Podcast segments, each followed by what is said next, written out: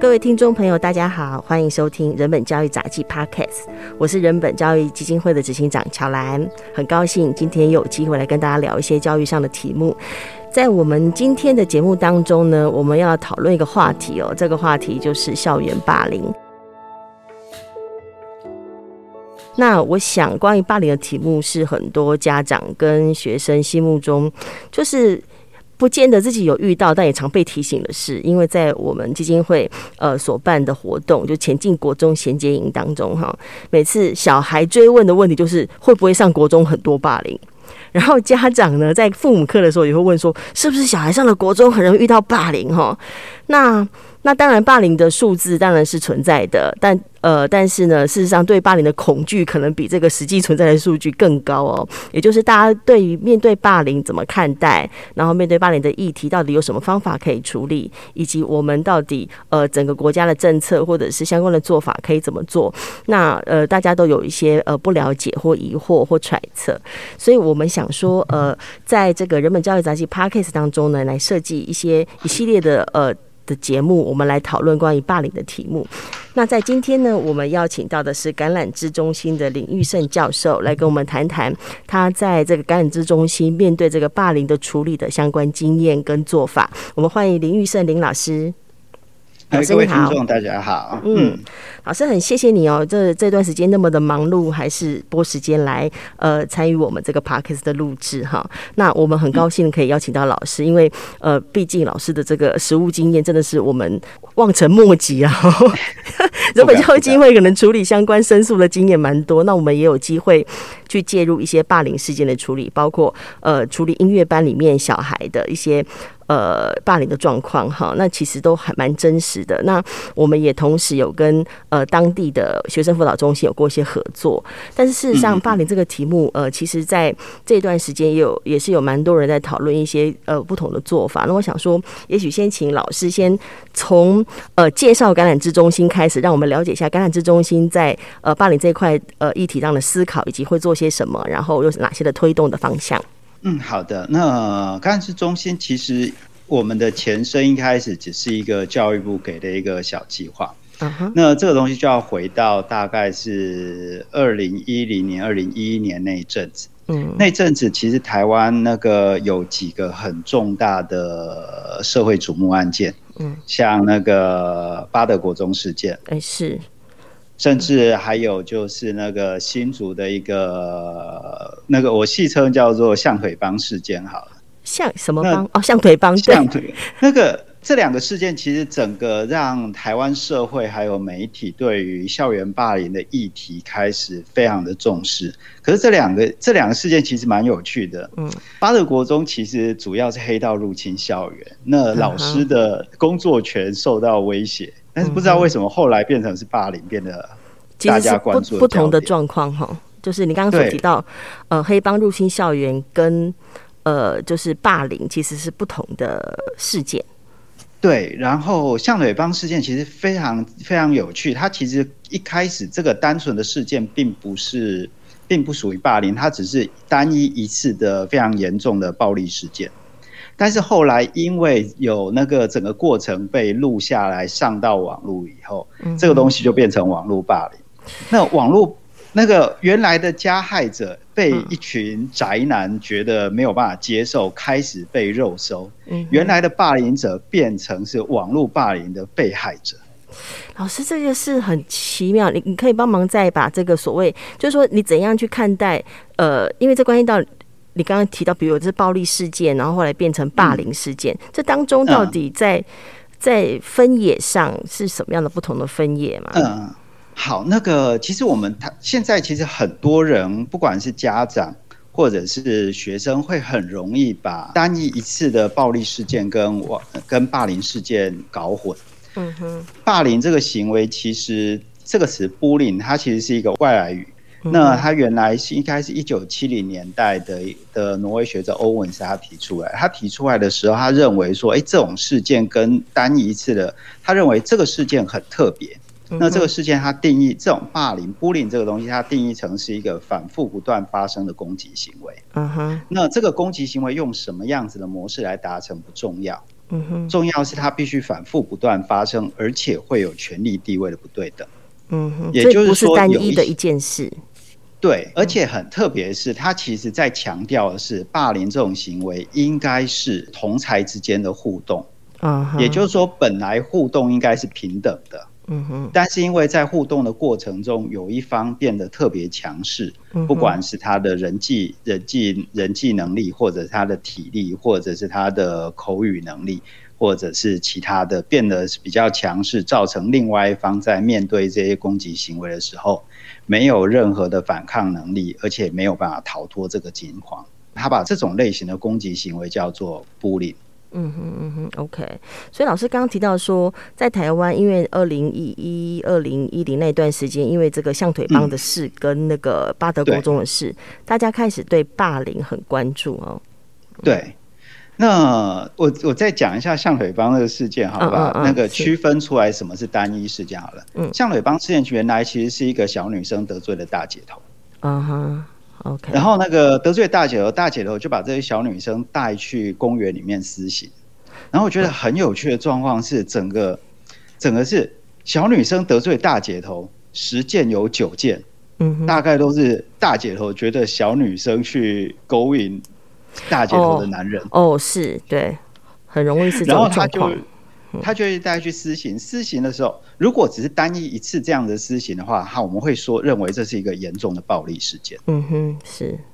但是他因为把它录下来上到网络，嗯，那对于上到网络以后，这个影片一旦存在在网络，它就一直存在在那里，okay. 变成是他，然后这一个被欺负的，这被欺负的这个这个这个被害人，嗯，这个小女生她完全没有办法对抗。嗯，所以他所面对的羞辱是一段不断的持续，而且他没有办法反抗。嗯哼，你说的是说影片上传之后吗？对，那这个时候就会就会那个看起来我们就符合了霸凌的一个被害人，他面对这样子的加害行为，他无力反抗，而且不断重复。嗯哼，嗯，那这也就变成是网络霸凌很特别的现象是。即使行为人他只有一次的行为，但是他也有可能会在网络上面造成他重复的伤害。嗯，因为他就是不断出现嘛。对，而且可以随时点播。但是，但是我不太理解，就是说，如果他是单一暴力事件，跟他成为是一个霸凌事件，难道处理方式会不同吗？我个人的诠释啊，嗯哼，当当我现在面对一次暴力事件，嗯。对我的身体的伤害其实是不一定，就是暴力事件的身体伤害不一定会比霸凌事件来得轻或者重。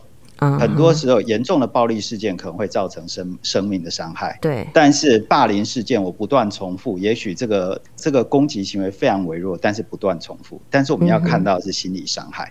嗯，当一个人面对一些攻击行为。他不断的重复，他有无力反抗以后，嗯，很有可能会造成习得性无助。对，那个习得无助会更严重啊。对，然后、嗯、就是觉得自己不可能跳脱这个情境。对，没错。所以那个在霸凌的被害人，常常都会有习得性无助的一些现象，忧郁啊、焦虑、孤独、不开心这一些。嗯哼，这个影响是更全面哈。对，然后还有就是，当我们看到在一个团体里面，嗯。有一个攻击行为不断的重复，尤其是所谓的我们常常会说强凌弱众暴寡这个东西不断的重复的时候，嗯，其实我们要处理的不单只是霸凌者跟被霸凌者，其实整个周围的这一些人也是需要辅导介入的。嗯哼，嗯哼。也就是说，当我们要处理霸凌事件跟单一一次的暴力事件的时候，我们需要介入的广度跟深度都会不一样。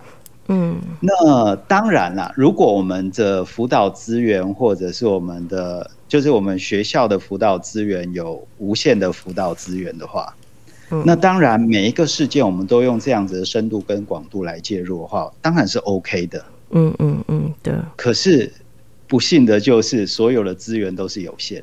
嗯嗯。当我们把每一个事件都说是霸凌事件的时候，都要用这样子的深度跟广度来来介入的时候，就会排挤掉其他资源。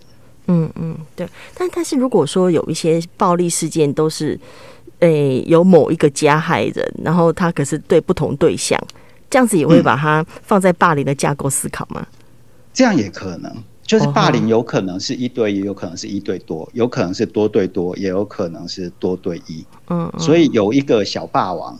嗯哼，那个对班上的每个同学都都那个都有一些行为，那即使每一个同学只有一个行为，但是那个全班都会畏惧他的时候，嗯，那这个我会比较倾向于这也算是一种霸凌。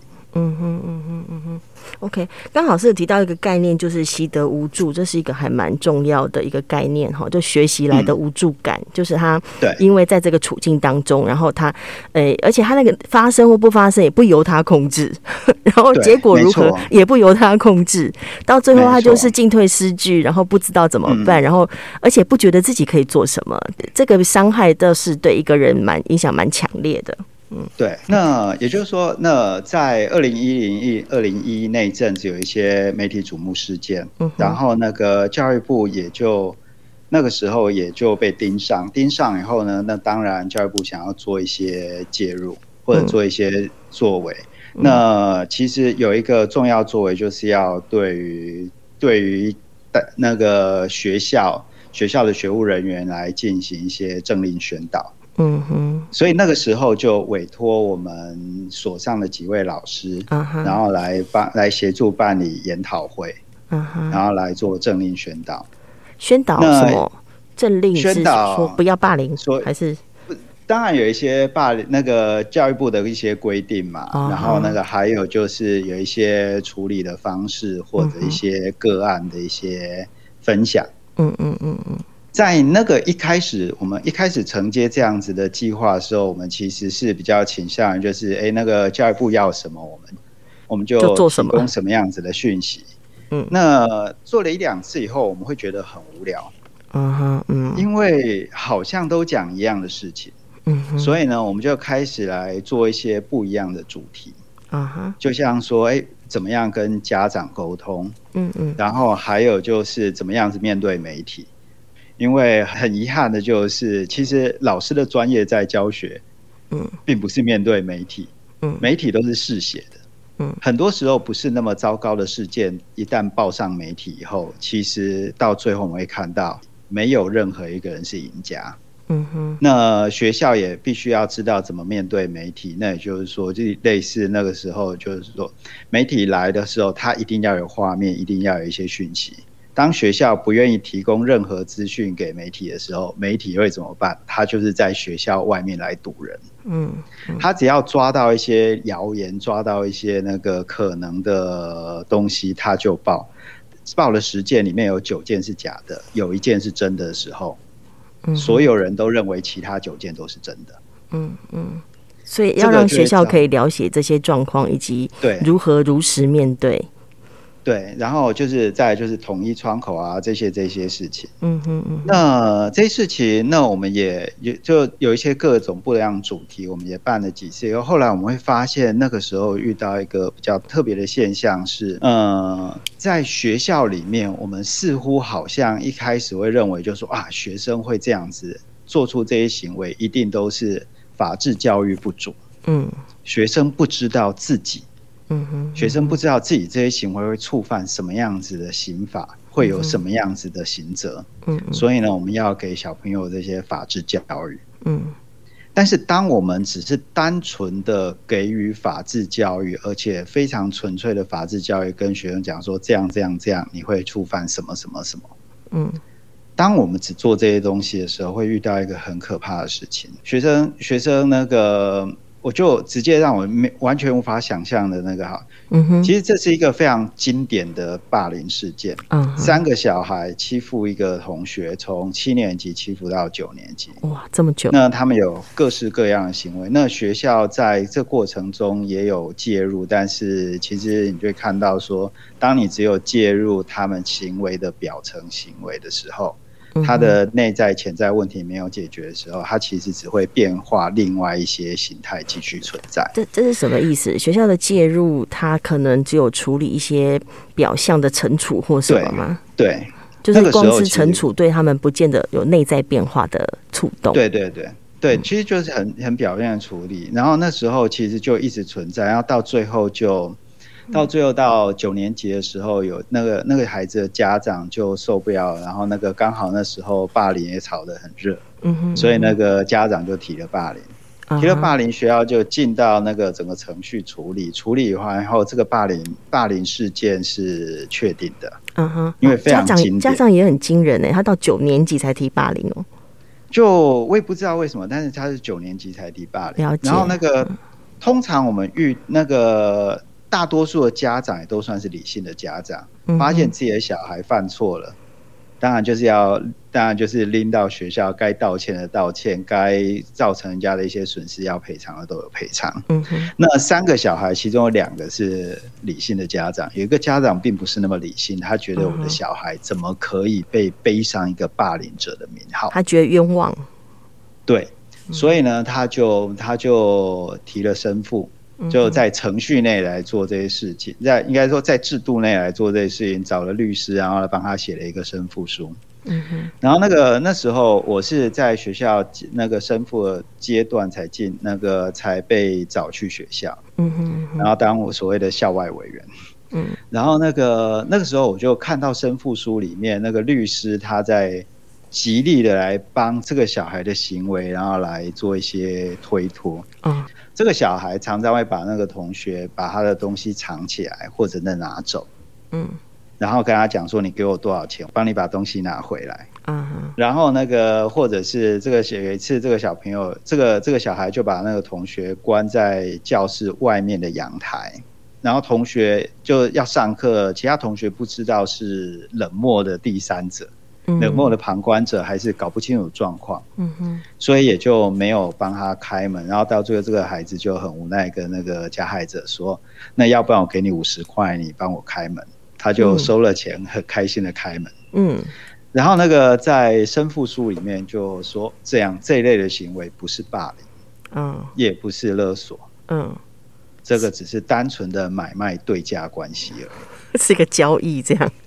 对，一方提供金钱，另外一方提供服务，哦，真的是非常。他也不管说那个服务是因为已经先被剥夺了 才提供。然后那个那个时候我看到这个申复书，但还有其他那种那个法律人运用你的法律知识，然后来把一些很糟糕的行为合理化的一些借口。嗯嗯。然后那个那个时候我就很好奇，到底是什么样的律师会写出这样子的写这样子的申复书？嗯哼。然后那个到了那个申复会议的当天，我就看到那个家长带着一个很年轻的，应该就是律师。那个时候我顿时了解了，有个有个律师刚考上律师执照，然后到了律师事务所，然后那个这个家长又是这个律师事务所的大客户。那这个时候家长又要求律师事务所帮他写的时候，当然就把这种烂事情交给力求表现呐、啊。嗯，最菜的律师啊，了解。那律师也没办法，那个长那个老板要求，那你只能够想尽办法写出来。嗯、但但是这个事情有点有点也令人好奇，是说为什么家长的反应是这样？当他听到小孩有自己的小孩有这个行为，显然他防卫心也很重，攻击性也很重，他就。要律师写出这样子的解释方式，就就你的经验，你觉得这样的家长到底是怎么样的反应模式？怎么会是一个这样的作为呢？那接下来的故事你就可以感受到了。嗯嗯嗯。接下来那个时候，生父会就开始，开始以后，当然那个通常就会让那个生父的家长呃有一些发言的机会。那当然那个校长就主持那个生父会议。然后就说那个，哎，那个某某某家长，那个您的申复书内容我们已经看过了，不知道您还有没有什么事情需要补充的？嗯，那本来就是律师要站起来讲，你就看到那个家长很那个很很激动的把律师压下去，说他要讲。嗯，然后在家长讲的过程之中，他当然说，哎，我小孩犯错的话，学校要惩处要辅导，那是当然的，我没有办法容许学校罗织罪名给我家小孩，然后叭叭叭在那边讲。然后他接下来就是说，那个你看，那个全班他这个这个同学被关在阳台上面，全班没有人要帮他开门。然后我儿子这么有正义感，帮他开门，还要被人家说是霸凌者。哇，这个蛮有趣的，真是。我可以感受到一个是，就是我们整个社会把。霸凌这个东西非常非常的邪恶化，嗯、认为就一个人被冠上霸凌这个名词的身份的时候，嗯、他就十恶不赦。嗯嗯嗯。所以我看到的是一个很急切的想要帮忙孩子的一个家长。嗯，他要摆脱这个名声。对，然后接下来他又讲着讲着讲了一句话，嗯，说我的小孩这些行为虽然有道德瑕疵，但是又不犯法。所以在那个时候，我突然意识到了，嗯哼，一那个我们现在如果我们只做法治教育，会造成一个很大的问题。嗯嗯，那我们在那个在教育现场，我们会看到一些孩子，嗯，他会问说：“我这么做违反了哪一条校规？”嗯嗯嗯。他变成反倒没有去思考真正的是非对错问题，对，然后只是想逃避法律，对，逃避所谓的惩处，对，嗯，那我们就会看到说，当我们不断的在讲法治教育的时候，我们好像是把学校一直推向司法，嗯，这其实也是一个很诡异的状况哈。然后呢，在同时，那个时候台湾在的司法系统在推修复式正义啊，我们期待在矫治机构在司法系统里面，我们多加了一些教育的元素。是是，那这个时候就会出现一个很可怕的状态。当司法越来越教育，教育越来越司法，我们会不会哪一天看到一个可怕的黄金交叉？黄金交叉还是死亡 交叉？是。不知道，因为因为教育应该是要在学校发生的地方，那在司法加入教育，原来是为了能够增加司法真正可以对人的矫正嘛？对对，但是我们反反倒你看到的事情是在学校，在那个时候教育的现场，反倒引引入法治本来是件好事，因为我们要有法治的观念，嗯、但是我们反倒是用了法治而让教育没有出头，就非常的奇怪了。对。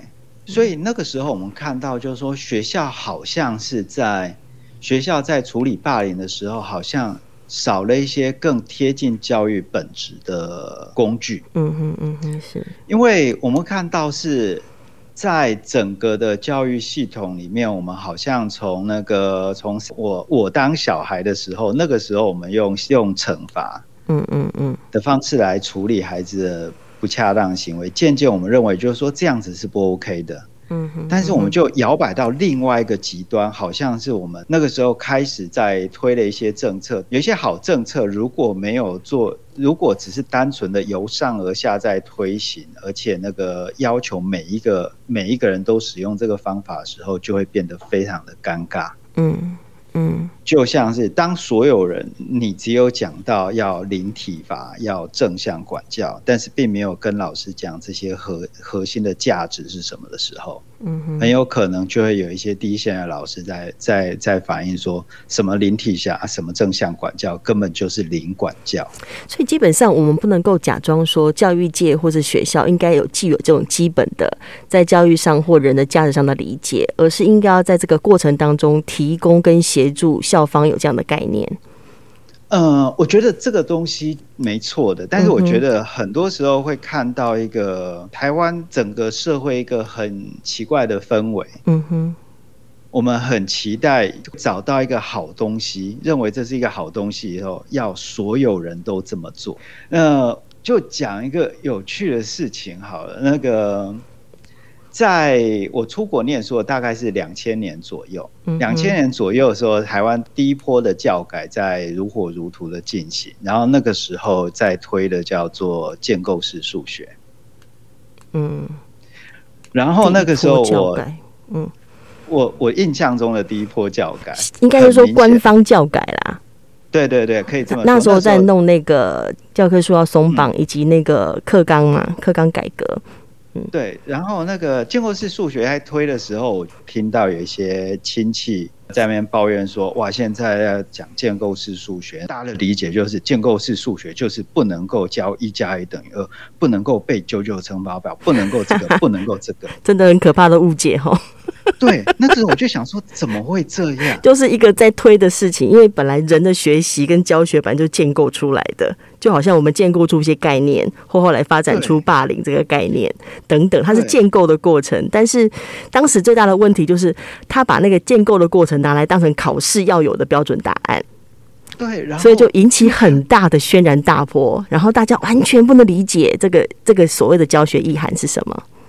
那时候我就很好奇说，哎，到底什么是建构式组？那时候整个我们发现，就是有时候我们要推一个东西的时候，我们就是要大家都做。嗯哼。那时候我就在找资料过程中，我就就想起我的大一微积分老师，嗯哼，史英老师。哦。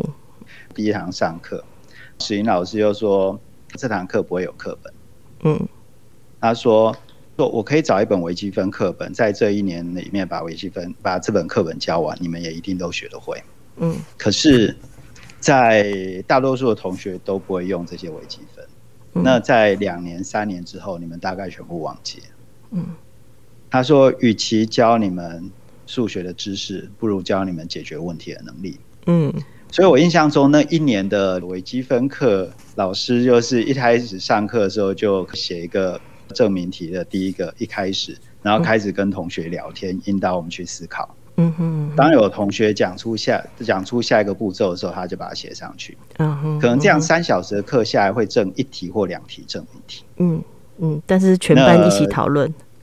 对，然后期末考很刺激，就是一题证明题。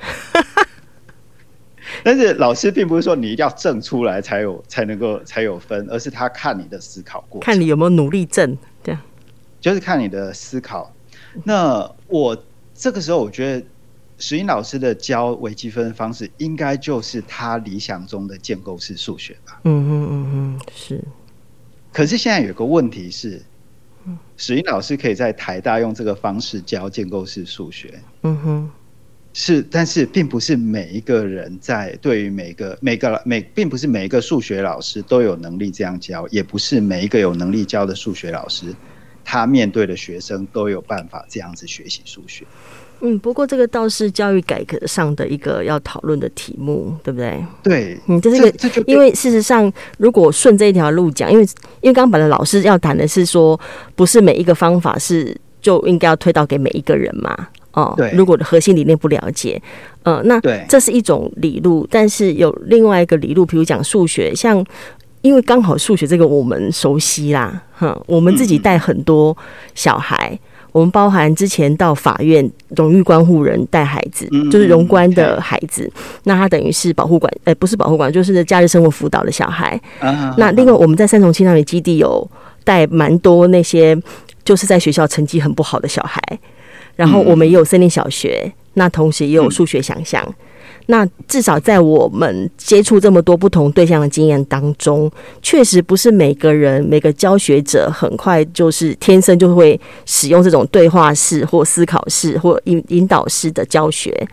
但是呢，事实上，不管是哪一个对象，就就是就连同我们在法院接触的小孩，我们在青少年基地带的小孩，我们在森林小学的小孩，或者是数学想想接触的小孩，是很多国小的小孩。好，那那我们在。不同的对象身上努力用这个方式对话，事实上都有一定的呃反应，就一定的累积啦。所以我相信这是一个教学方法的讨论跟精进。也就是说，当刚刚的谈的要点就是说，当我们谈有个事情重要或要进行，它有一个点是不是说我们说这个事情重要，我们定成政策，大家全部一起做，它就会成功？不会，没错没错。它里头太多要去照顾跟处理的，就是大家对这个核心的掌握，对这个教这个哲学的掌握，对人的理解，还有方法的掌握，就就显得特别重要了。对，嗯，那这这边就有那个台湾，就是说整台湾的教育。教育的培训或者教育政策推广会遇到一个很有趣的状况，嗯哼，就是我有个朋友，他那个他是国小第一线老师，他也去念了博士班，嗯，然后他在念博士班的时候，他的老板就是在做阅读的教育，所以呢，他们就想那个后来他们在研究那那套东西，就那个就想要推广到各个学校。嗯哼，然后那个通常在推广这样子的新的教育理念的时候，他们会有点，我个人觉得有点像老鼠会这种感觉。嗯哼嗯哼，他们就这个研究团就会找各县市的各县市派一个代表，或者派几位代表，然后来培训，变成是种子教师。种子教师再回到那个他们自己的县市，然后再去教其他的老师。那这家老师又会变成是种子教师，到最后种子教师再到学校里面把这个概念那个告诉他们学校的其他老师。嗯嗯嗯嗯。然后呢，我认识的这个朋友，他就是。发展这一套教学方法的成员之一，所以他他有去在第一次去教所谓的现实的种子教师的那些讲师，所以他教的东西是最原始、最最最没有问题的。嗯哼。然后呢，因为他在他们学校也是不知道是课程组还是教学组的组长，然后到最后就教育局就要求要他们学校派训，然后那个因为其他老师都没空，所以他自己就。去上这个课，嗯，然后他就会发现非常的尴尬，是当初他讲的东西，在经过几手的诠释以后，有一些核心的概念都不见了，就不容易。对，然后到最后就变成是一个非常的，你看到只是一个躯壳。对对。那老师你在你们，因为橄榄枝中心也推修复式正义的，对，在面对霸凌这个，那你们怎么怎么看待跟怎么怎么弄呢？所以那个时候，我们在那个觉得好像几年以后，那个又带那个几年后没什么东西，而且在处理霸凌的时候，好像有一些限制，我们就会发现说，似乎可以把修复式正义的方式来运用在处理霸凌事件。嗯哼，嗯哼。那我们就跟教育部教育部那个司长，然后来介绍这个东西。介绍这个东西，他也觉得还不错，所以就给我们了一笔那个比较多的经费。那个时候，我们就顺势成立了感恩之中心。嗯哼。那那个时候，师长听到这个概念的时候呢，他就说：“好，这个概念真的很不错。”那我们就发公文叫所有的学校也就用这个方式来处理罢了。那这个这个概念是什么？就修复是争议，它的最主要的核心是什么？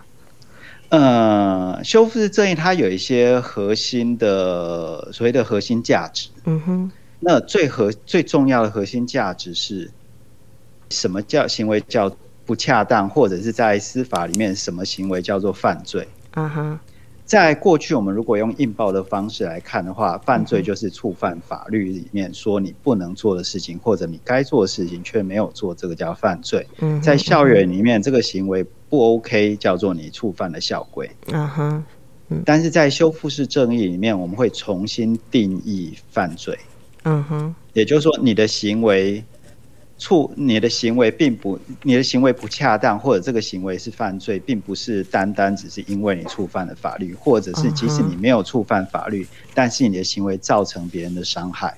OK，就是一个不恰当的行为。嗯哼，嗯哼，嗯，所以他会重新来。定义什么是犯罪，重新定义什么是不恰当的行为。嗯哼，那当然还有其他的核心价值，就是像自愿参与啊、尊重。嗯哼嗯哼，其他有蛮多蛮多核心价值，它其实就是期待孩子能够发展出他行为改变的内在动机，而不是一个由上而下，我有一个很大的压力要你去做。嗯哼嗯哼，对。当我们有一个很大强大的压力，要要一个个体去照着我想要的东西去做的时候，他会做。当你的监控还在的时候，他会做。嗯嗯。但是你当监控变弱或将监控不在的时候，那又会回到原来的样子。嗯，对。就像现在的疫情，你跟大家，如果你全部的压力就是只是说你要戴口罩。并没有跟人家讲说，哎，戴口罩是为什么？对，戴口罩可以怎么样怎么样的时候，嗯哼，那个如果没有罚钱没看到的话，大概大家都不戴口罩。但是当大家都理解戴口罩的目的可以预防疾病感染，可以保护你的时候，大家产生内在动机，我很怕死，嗯嗯，或者是我，对，也就是说，当你的行为能够引发内在动机，就会有不同。但在霸凌上头，它要引发怎样的内在动机？它会有不同呢？这个这个很有趣，因为我刚老师举口罩例子就也很经典嘛，哈，就是我只是因为有没有被人家检举才戴，还是说我很明白这个这个戴口罩会保护自己也保护他人，好、哦，那那我戴口罩。那在在霸凌的事件当中，一个修复式正义的发生，当他要实现这个核心价值，就是他他对于他自己的行为的那个错误的认知，不再只是说有没有被看到违反法规，哈，而是我对这个错误有一个有一个新的认知，就是我真的体会到我伤害了他人，或我伤害了什么。那他他他怎样会产生一个更高的内在动机，说 OK，我要来改变我的行为？因为过去大家习惯用罚的，是因为认以为罚可以，但其实你看，就像老师讲的，罚就是表象。嗯、对对，那个修复式正义，其实我们会。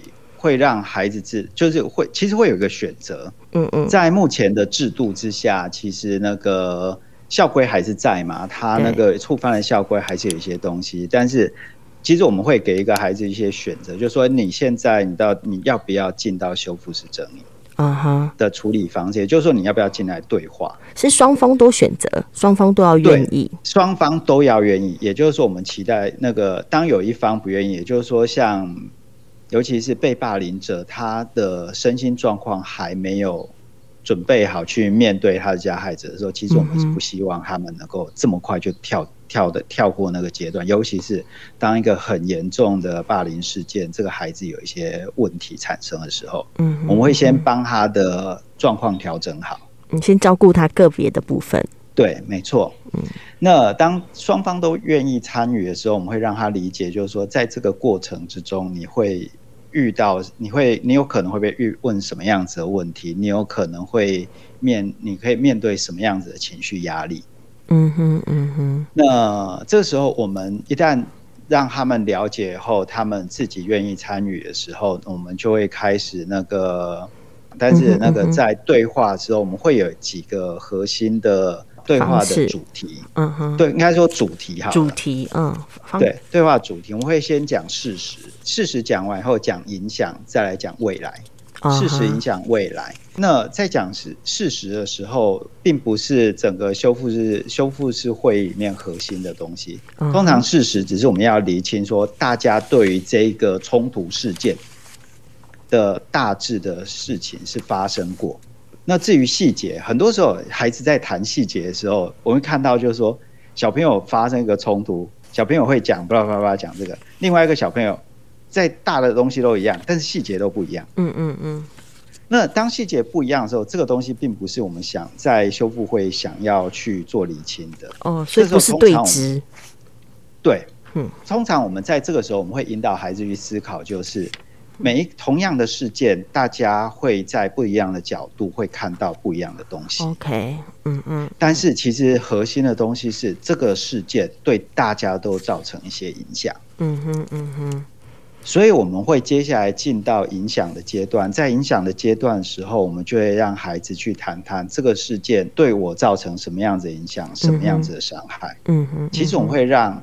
不管是霸凌者，或者是被霸凌者，甚至是他们的同学、周围的孩子，也可以进来一起谈说：“哎，这个事件对我们受到什么样子的影响？”嗯嗯嗯。也就是说，我们让孩子知道说，当一个加害者跟他的被害者面对面，听到被害者他所受到的伤害的时候，其实这个时候对他来讲，他的情绪上面的压力其实是非常大的。对。但这个冲击其实是有这这个谈的过程，就是是双方都在嘛，对不对？一起对，双方都在，就一起谈事实，一起谈影响。对，那但这个过程，这个过程会有，比如说有某方就表现出不接受某方的那个反应吗？哎、欸，当然有可能。那个通常在这、嗯、这个时候，通常我们会会就是主持的主持的我们。在司法里面会叫促进者，或者是反正就是主持，我们就主持人好了。嗯哼。那其实主持的老师或者是我们的我们的那个志工或者是促进者说，其实，在老师的话，他们如果是他们导师的话，他们大概其实会比较了解每个孩子的点在哪里。嗯哼嗯哼。但是如果说没有，如果是像我们中心进到学校去协助的话，其实我们通常会花时间。哦，大概是会有一次或两次，甚至有可能会有三次，跟个别孩子。嗯哼嗯哼，我们先了解他理解到的事情。嗯嗯，所以他觉得他的事，也就是说事实影响未来这几个问题，我们也都会跟孩子先谈一谈。嗯哼嗯哼，先个别的时候谈，因为毕竟如果从中心去协助学校，你们没有原原来没有在学校文化的脉络里面。对，嗯嗯。这个就是说，我们在谈的过程中，其实我们就会评估孩子目前的状态到底适不适合进到对话，他到底有没有一个最基本的动机想要改善目前的状态。嗯嗯哼嗯哼。那如果如果孩子他完全没有动机想要改变目前的状态的时候，其实我们会认为这样子的事件还没有准备好去让他们对话。嗯哼，那怎么办？就停下来。哎，我觉得。举个例子好了，嗯，那个高中高中女生，嗯，高中女生，在我这几年发现，高中女生是一种非常特别的生物。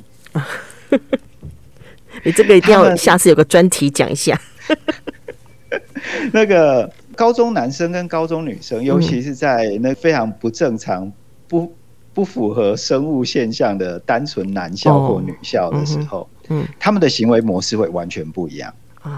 高中男生的互动非常的蠢，但是高中女生的互动，或者是高中女生的那种互相的攻击行为是非常非常的精致。嗯嗯，所以那个时候我们遇到学校转借来一个高中女校他们的关系霸凌。嗯嗯嗯，那学校一开始跟我们讲的是，就是说，哎，那个整个事件开始就是作弊事件。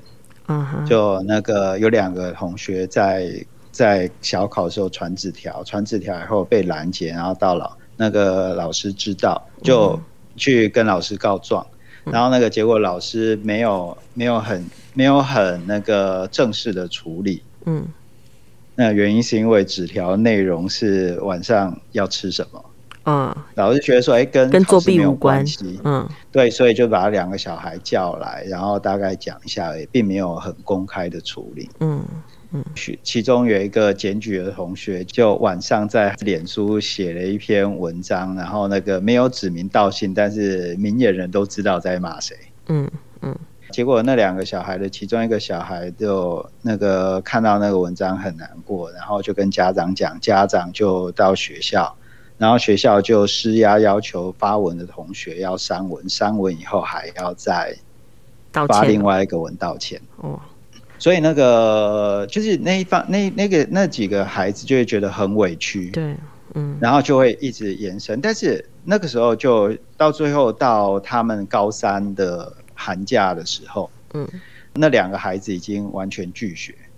啊，发展成这样，那个、对。那个作弊事件是发是是发生在高二，嗯哼，所以那个整个是一个拉的很长很长的关系排挤，嗯，那学校那时候就拒学嘛，拒学，但是他们有一些大考即将要开始，所以后来就是让这两个孩子就是可能就是在家里自习，或者是如果来学校的话，就是给他们在辅导室，然后等到大考结束的时候，学校就就转介把这个。把这个案子转给我们中心，希望我们能够协助。嗯哼，那那我们就进去，然后那时候是我跟另外一个助理，两个都男生，到了一个女校。嗯哼嗯哼。然后那个我们当然第一件事情就是听学生讲故事。嗯嗯。所以那时候听学生讲故事的时候，其实总共主要的排那个加害人或者是排挤的人有四个。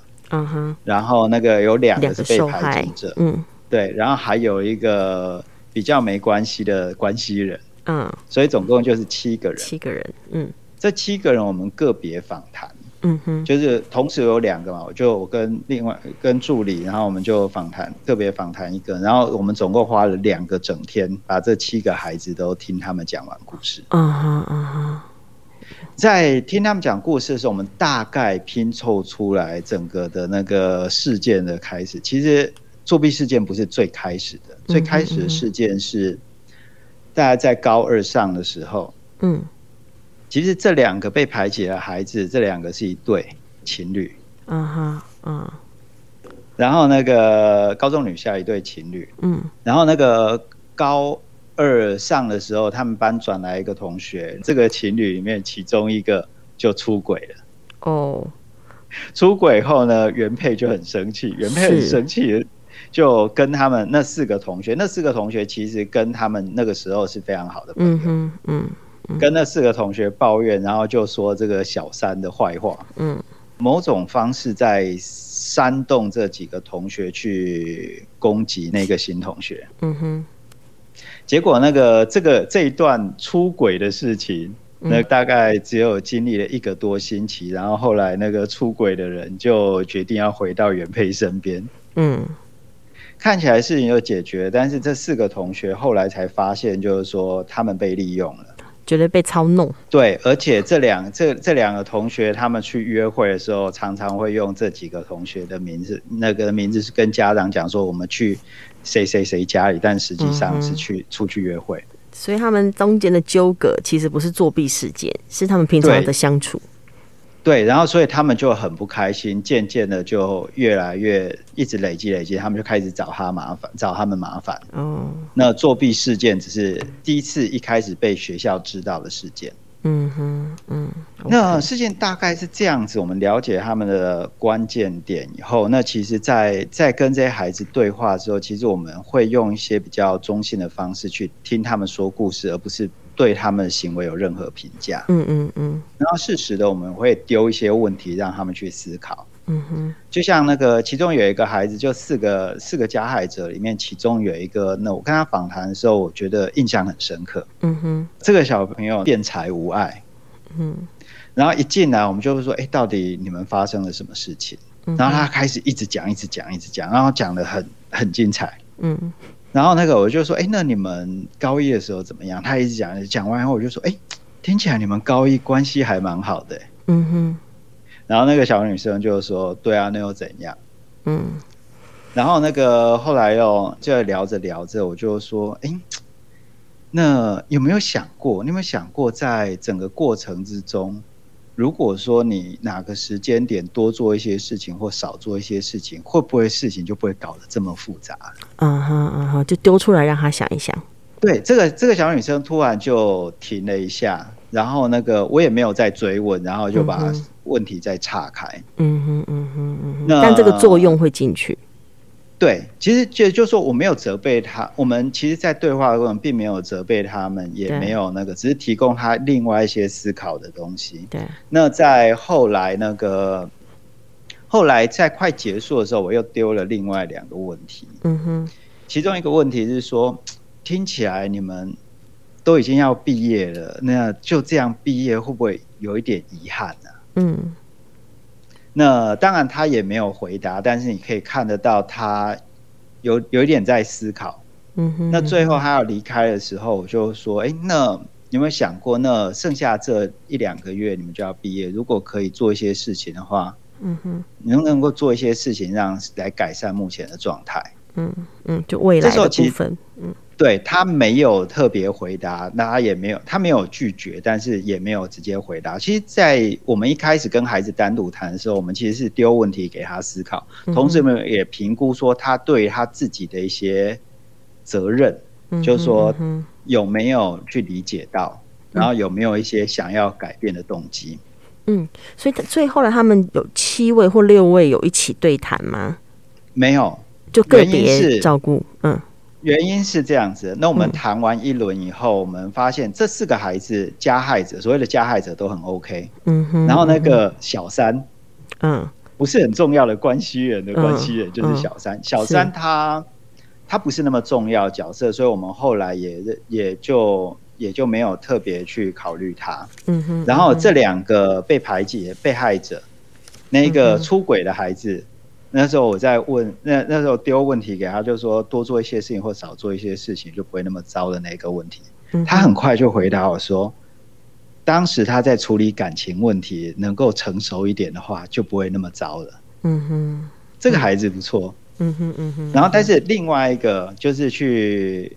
操弄还有煽动别人这个孩子，在整个过程的时候，我们在我在问，在在在问他说什么样，他完全拒绝自己有任何的责任。嗯嗯，他把自己认为是一个被害者。嗯嗯，但是我可以看得出来他，他他从事件一开始就觉得自己是被害者啊，因为他是被出轨的那个。对，对他而言，但是那个他对于他自己的行为认为那个没有不愿意去面对。对他，因为他就一直回到说我是被出轨的，所以他操弄别人，仿佛他不会连接起来说他可以在操弄别人那一块有什么思考。对对对，所以后来我们访谈完以后，我们在讨论的时候，我们决定就是说这个对话需要再缓一下。嗯嗯，了解。因为如果这样子的状况下让我们对话的时候，嗯、那四个孩子一定会超级不爽。对，到时候又会 火大起来。对 对对。哇，看所以那时候推推这个真不容易。可是我觉得这样个别的谈话，应该对孩子们本身的影响，跟他内在的思考的触动，我觉得都还是有一些影响。哎，其实有影响。后来我们就跟跟他们学校教官，所以我们可能还要再跟这个孩子再约一两次，多约一两次，然后先帮他准备好他的情绪，嗯，还有他准备好自己的。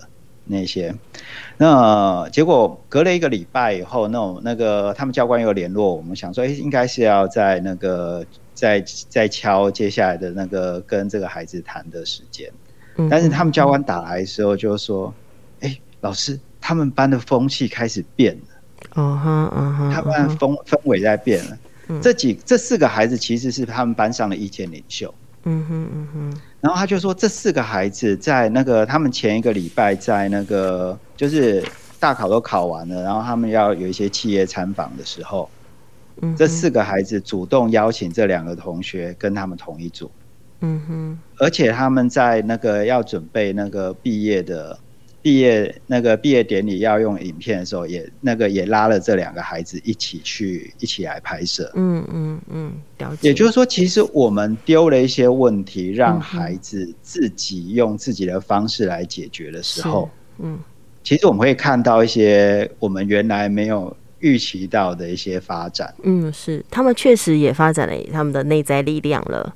就是说，当他慢慢的去理解事情的症结，或者是面对，然后或者有不同的角度可以思考，他们本来以为的情绪卡关，嗯、那么他内在的动力就有机会透过排除这些阻碍，可以慢慢的出来。对，而且他们思考的不再是说你们大人又来念我了。真的，你这个真的很很重要、很关键，就是因为一旦他觉得是大人来责备他或念他，他只要反对大人就好了，他不用去思考他自己。没错，没错，我就是把我的壳把它包起来，然后你要、嗯、你要那种的话，我就全部都拒绝就可以了。嗯嗯嗯，是，真的是。哎，老老师，我真的觉得你这个实际的一些例子的讨论都蛮有趣，而且每个讨论里头都有一些文化可以思考。我的意思是说，当然刚刚是因为在讨论修复式正义的一些核心价值跟做法，那、嗯、我们讨论到这些案例以及对这个做法里面的一些思考，以及包括孩子内在动力的发展。但事实上，你刚刚有提到一些文化上的问题，因为事实上，我相信霸凌的处理，它除了个案个别，还有人的内在动机，它还有环境文化的处理，这也是另外一个蛮重要的议题。嗯，只可惜我们今天时间 有点有限，是不是有机会还是要邀请老师能够再跟我们连线来讨论关于霸凌的题目？因为我觉得这个题目里头。他的讨论里面，呃，不是说我们要不要解决什么问题这么单纯，就是说不是一个问题要被压下来或解决，而是我们透过霸凌事件的讨论、修复式正义的讨论，是让我们更愿意去觉察内在，更愿意理解他人，更愿意看待不同的角度的人，在面对同一件事情的现场的时候，会有不同的反应模式，以及我们大家愿意有一个比较良善的未来。我觉得那个。对于大家愿意追求一个比较良善的未来的这个信念，仍然是霸凌事件处理当中蛮重要的部分。嗯，没错，没错。啊，希望有机会再邀请老师来。那我们今天很谢谢老师，我花这些时间跟我们讨论相关的概念。嗯、那呃、嗯，最后老师有没有一两句话要再跟听众朋友结论说一下？有，嗯，就我觉得对于爸爸妈妈来讲的话，嗯、在我们的经验看到。水平之间的问题没有办法用垂直的力量来处理啊哈，也就是说，当爸爸妈妈过度强势想要保护孩子的时候，其实对孩子不一定是好。嗯哼，那我觉得在对，我觉得很多时候我们大人或者是爸爸妈妈需要做的事情是，给孩子一个安全的环境，让他们用自己的力量去解决问题。